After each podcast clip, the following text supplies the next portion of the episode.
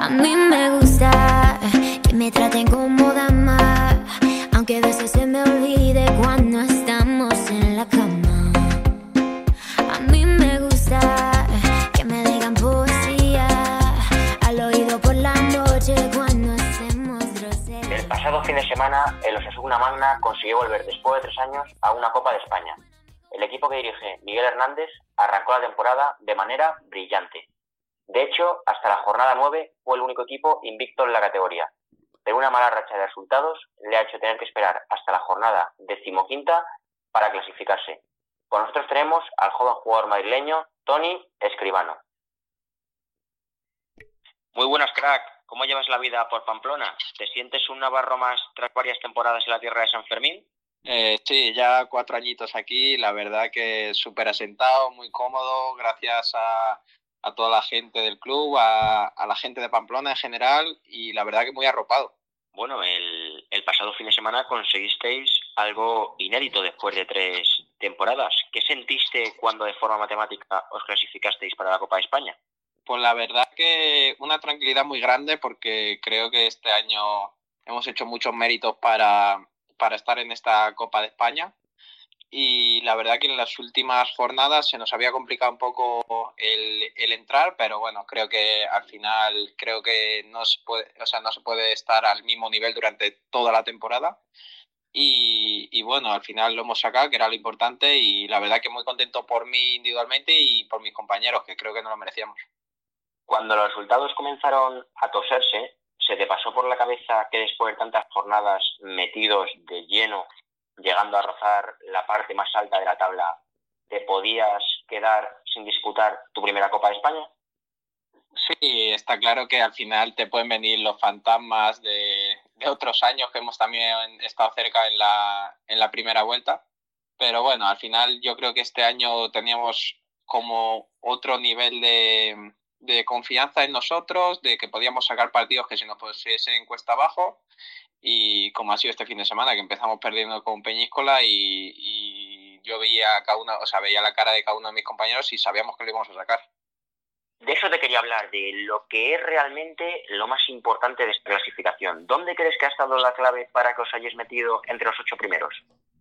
No sabría decirte, yo creo que hemos hecho una pretemporada muy buena y creo que se notó en los primeros partidos de liga, que creo que llegamos a estar, no sé si ocho o nueve jornadas sin perder y creo que por ahí pasa nuestra entrada en Copa de España, porque luego hemos tenido partidos buenos, malos, eh, algunos que hemos sacado puntos, otros que no, y yo creo que en esos ocho o nueve primeros partidos es donde, donde está nuestra, nuestra clasificación. Luego ya hemos bajamos un poco dos partidos, creo que fue Santa Coloma y, y no me acuerdo el otro, creo que fue Córdoba, pero pero bueno, al final creo que es lo que te digo, nos lo merecíamos, teníamos un nivel de confianza súper eh, alto y por suerte lo hemos conseguido.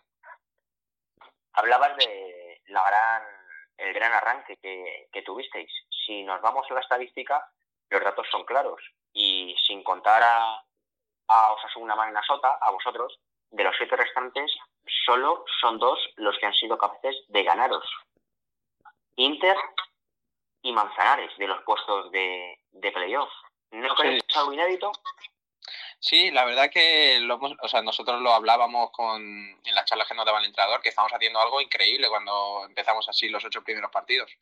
Y era algo que yo creo que entró dentro de nuestra confianza propia de cada jugador individualmente y luego colectiva, que es lo que te digo, que empezamos un partido mal a lo mejor, o jugamos contra equipos como joder, con el actual campeón de la Champions, el, el Palma o Barça, equipos increíbles y dábamos un nivel muy alto. Entonces, al final, cuando competimos a ese nivel y, y sacábamos los resultados contra equipos eh, así, pues te da confianza para jugar contra cualquiera.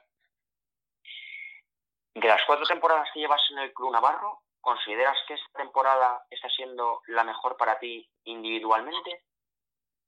Pues no sabría decirte, eh, realmente es que he tenido al final, bueno, esta es mi cuarta temporada, como has dicho, y las tres anteriores es difícil. Creo que lo bueno de las tres anteriores que me han hecho crecer como jugador por jugar cosas que nunca había estado acostumbrado, que era jugar un descenso, jugar partidos de vida muerte que nos la jugamos así directamente.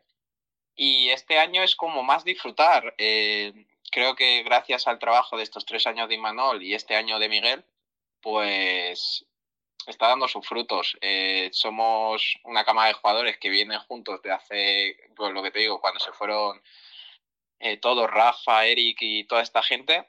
Y ahora pues creo que está dando sus frutos. Eh, no sabría decirte si la que más estoy disfrutando en cuanto a resultados y eso seguramente a nivel individual, no sabría decirte.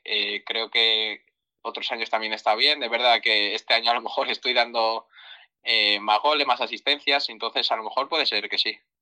Hablabas de Imanol y, Miguel. Yo te quería preguntar que qué tal con, Miguel Hernández. Después de la marcha de Rey y todo un baluarte del club, los más mentideros veían a tu equipo luchando por no descender. ¿Crees que sí. ¿O lo empezasteis a creer que podéis llegar a algo? ¿O desde el principio visteis que era muy, muy complicado salvar la categoría? No, nosotros al final teníamos un pensamiento claro que nuestro objetivo era no descender, como había sido estas tres eh, anteriores temporadas, y mantener la categoría y hacer el mejor papel posible. Entonces, el cambio de Imanol, la verdad que fue un golpe muy grande, porque nadie se lo esperaba realmente. Lo sabían dos o tres del equipo, el capitán y, Miguel, pero los demás no teníamos ni idea. Entonces, eh, fue un palo muy grande, pero nosotros teníamos plena confianza en Miguel porque llevamos estos cuatro, bueno, yo llevo estos cuatro años con él, es un tío increíble, nos da una confianza, eh, la verdad que extraordinaria y creo que creo que está haciendo un papel muy muy bueno porque nos da mucha motivación, sigue más o menos el, el los entrenamientos, el, el nivel de compromiso que tiene Imanol, todo, todo sigue estando más o menos igual, así que realmente es como si eh, siguiese estando Imanol. Eh, lo hablamos hace, hace poco que coincidimos y con la gran relación que tenemos lo, lo comentamos. Se, se escucha, se, se, dice mucho el lema Tony Escribano selección y tú ya has sido internacional sub-17, sub-19 y sub-21. Ya sabes lo que es vestir y representar a tu país, que creo que no hay más orgullo para, para un español que, que representar a su país y llevar el, el escudo de, de España allá donde, donde juega la selección. ¿Crees que puede llegar la oportunidad de absoluta tal como lo piden varias, varias personas? Pues ojalá, ojalá. La verdad que es un sueño, como has dicho tú, poder jugar alguna vez, tener alguna convocatoria o lo que dices tú, vestir la, la, equipación de la selección española. Pero la verdad que mi mentalidad no es esa. Mi mentalidad es el trabajo diario que hacemos todos los días y al final yo soy con el destino así que lo que tiene que venir vendrá, si hago las cosas bien eh, imagino que tendré la oportunidad o puede ser que no, pero al final mientras yo eh, personalmente haga las cosas bien, yo estaré contento conmigo mismo y si tengo la suerte bien y si no, pues hay, hay un montón de compañeros que también se lo merecen, entonces tampoco, tampoco sería raro.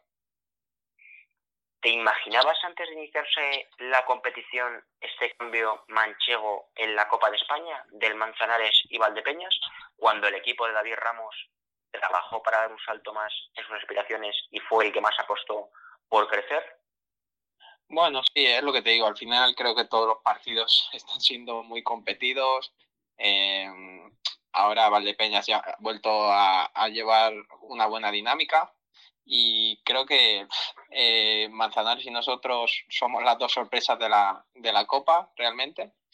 Y creo que conociendo a muchos de los jugadores de Manzanares y teniendo buena relación con ellos, eh, son un equipazo, un equipo que está trabajando muy bien, que está haciendo muy bien las cosas, al igual que nosotros. Y creo que es que realmente es eso, hemos cogido, cogimos los dos muy buena dinámica y, por suerte hemos sido lo que hemos entrado. Entonces, pues no me parece raro, pero es verdad que lo que dices tú, Valdepeñas tiene un equipo de jugadores con mucho nombre, mucha clase. Eh, también tengo mucha relación, por ejemplo, con Viño y sé que trabajan muy duro, pero es verdad que han tenido una mala racha, una, un mal comienzo y, y es que eso se paga al final. Entonces, pues no les ha dado para entrar en la Copa.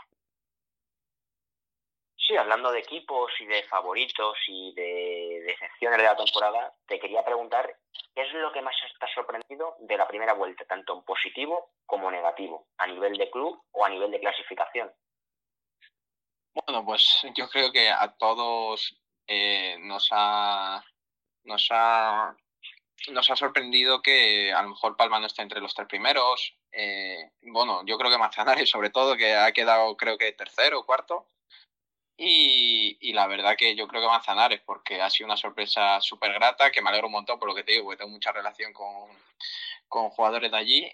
Y, y, la verdad que es que me alegro mucho. Y no sabría decirte, a lo mejor, no sé, de es que lo que te digo, realmente todos los equipos estamos ahí, ahí y hemos tenido nosotros la suerte de sumar más puntos que, los demás y entrar, pero realmente podría haber entrado Santa Coloma, que llevaba una racha ahora increíble, Jaén, desde que creo que eh, ganamos nosotros allí, se ha dejado muy pocos puntos y, y eso, realmente yo creo que el que más, Manzanares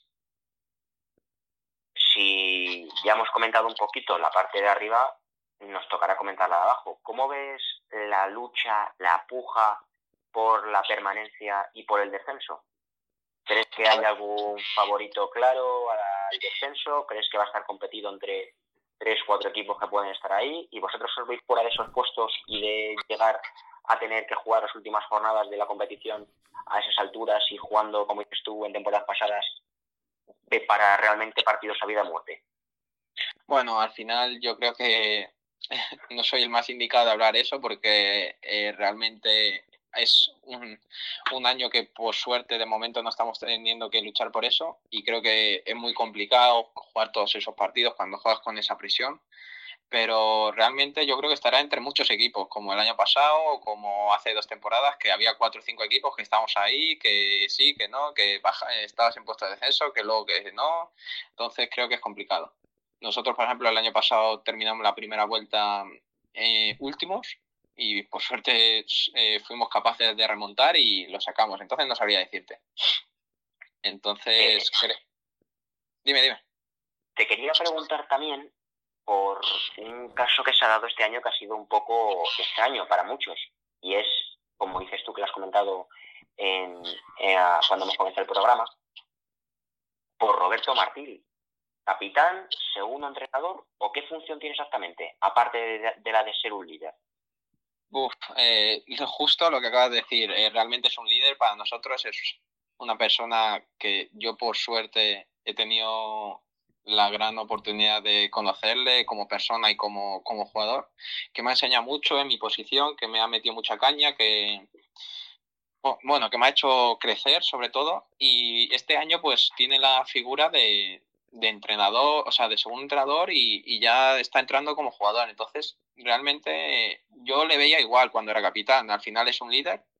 Eh, ha sido una persona que desde el primer día ha puesto no barreras, sino eh, tú hablas con él y sabes que es una persona importante, que le respetas, que, que está ahí para lo que necesites. Entonces creo que no ha sido mucho el cambio. Realmente es más por, eh, por la prensa o por lo que se puede decir que es jugador-entrenador, que es un poco raro en este deporte, pero bueno, en cualquier deporte.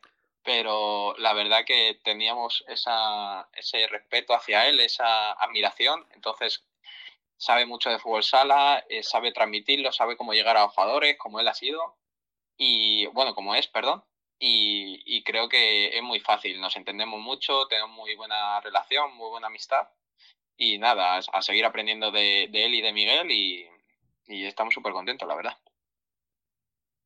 Si vamos un poquito al futuro, y esta te la hago para que te mojes un poquito, amigo, el jueves 14 de diciembre a las 12 horas se celebra el sorteo de la Copa de España en el Teatro Romano de Cartagena. ¿Qué parte te prefieres del recorrido? ¿La del Barça o la del Pozo? ¿Y qué rival te gustaría en cuartos?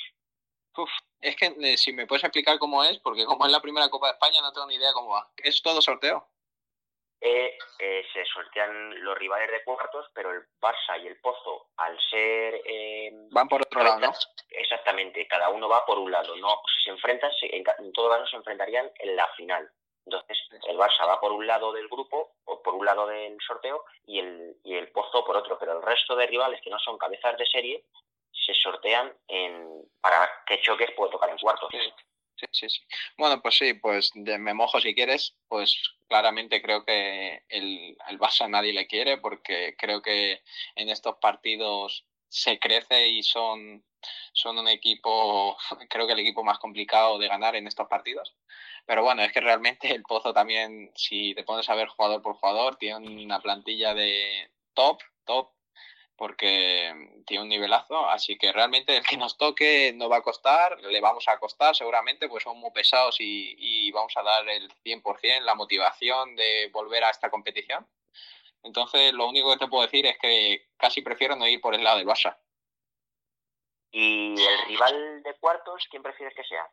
Buah, la verdad que es lo que te digo. Toque el que nos toque va a ser complicado porque podría decirte por, por la sorpresa Manzanares, pero por ejemplo con Manzanares nos hemos perdido y con los demás equipos no, como habíamos comentado antes. Entonces realmente el que nos toque no va a costar. Entonces no sabría decirte. El que nos toque no, nos vendrá, o sea, aunque nos toque Barça, vamos a luchar igual, vamos a, a dar nuestro 100 o nuestro 200 para poder igualar su, su calidad y, espero que, podamos pasar de ronda. Eh, es verdad que ya de hoy eres uno de los jugadores revelación en, la categoría, en primera división. Mucha gente habla de ti, del gran nivel que, estás mostrando y de que estás siendo un pilar fundamental en el esquema de Miguel Hernández.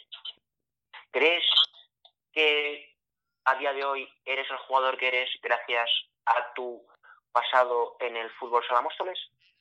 Sí, yo eso ya sabes que les admiro mucho a toda la gente de Móstoles, a... Bueno, es que realmente mi familia de allí y todo lo que me han enseñado, a todos los entrenadores como Jorge, Santa, es que si digo todos, algunos me olvidaré, pero bueno, sí, yo les agradezco mucho por todo lo que me han enseñado, porque al final ellos son los que me llegaron a hacer un futbolista y, a todo lo aprendido ahí en Móstoles. Allí sabes que le gusta mucho el juego de cuatro, he venido aquí y se juega de cuatro, entonces realmente me han facilitado todo. Y agradecerles mucho porque es una enseñanza que se la recomiendo a cualquier chaval, aparte de eso, en valores, en, en familia, en, en todo. Para ir cerrando, Tony, aparte del fútbol sala, ¿a qué dedicas tu tiempo? Porque es verdad que tú eres muy joven, pero sabes que esto del fútbol sala, no, por suerte por desgracia, no es eterno. Sí. Pues mira, ahora estoy terminando, justo me, pillabas antes que estoy con la carrera, terminando, bueno, haciendo el, el TFG para terminar la carrera de Ciencias de la Actividad Física y el Deporte.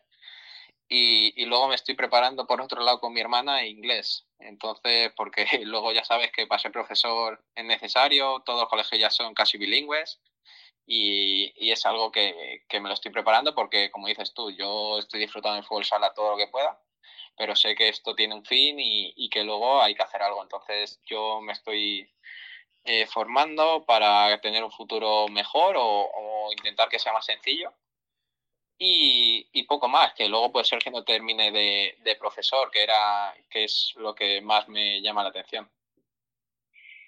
Y esta ya la última, la última, la última. ¿Qué consejo le das tú a un niño que está empezando en este deporte?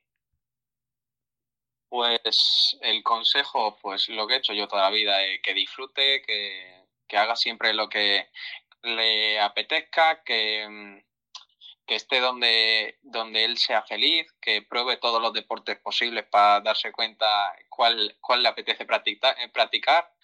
Y, y, nada, sobre todo eso, que disfrute, que, que, no, que no se obsesionen todos los chavales con, con llegar, que es verdad que es un sueño para todos, que, que es lo que más mola, pero realmente es lo que te digo, yo creo que si con trabajo, con sacrificio, dando lo mejor de ti, si por un casual no llegas o como hemos hablado de la selección o, cosas así, objetivos a, largo plazo, eh, pues, pues disfrutarlo, eh, em, ser, ser feliz donde estés, eh, practicando el deporte que sea y, y nada, que, que sea constante, que si al final quiere dedicarse a esto hay que ser muy constante, hay que ser muy trabajador y poco más, la verdad, que que no, no se obsesione sobre todo con llegar, que, que esto da para vivir, como hemos dicho eh, mientras estás eh, practicando el deporte, pero luego que sigan estudiando, importantísimo, que estudien, que se formen.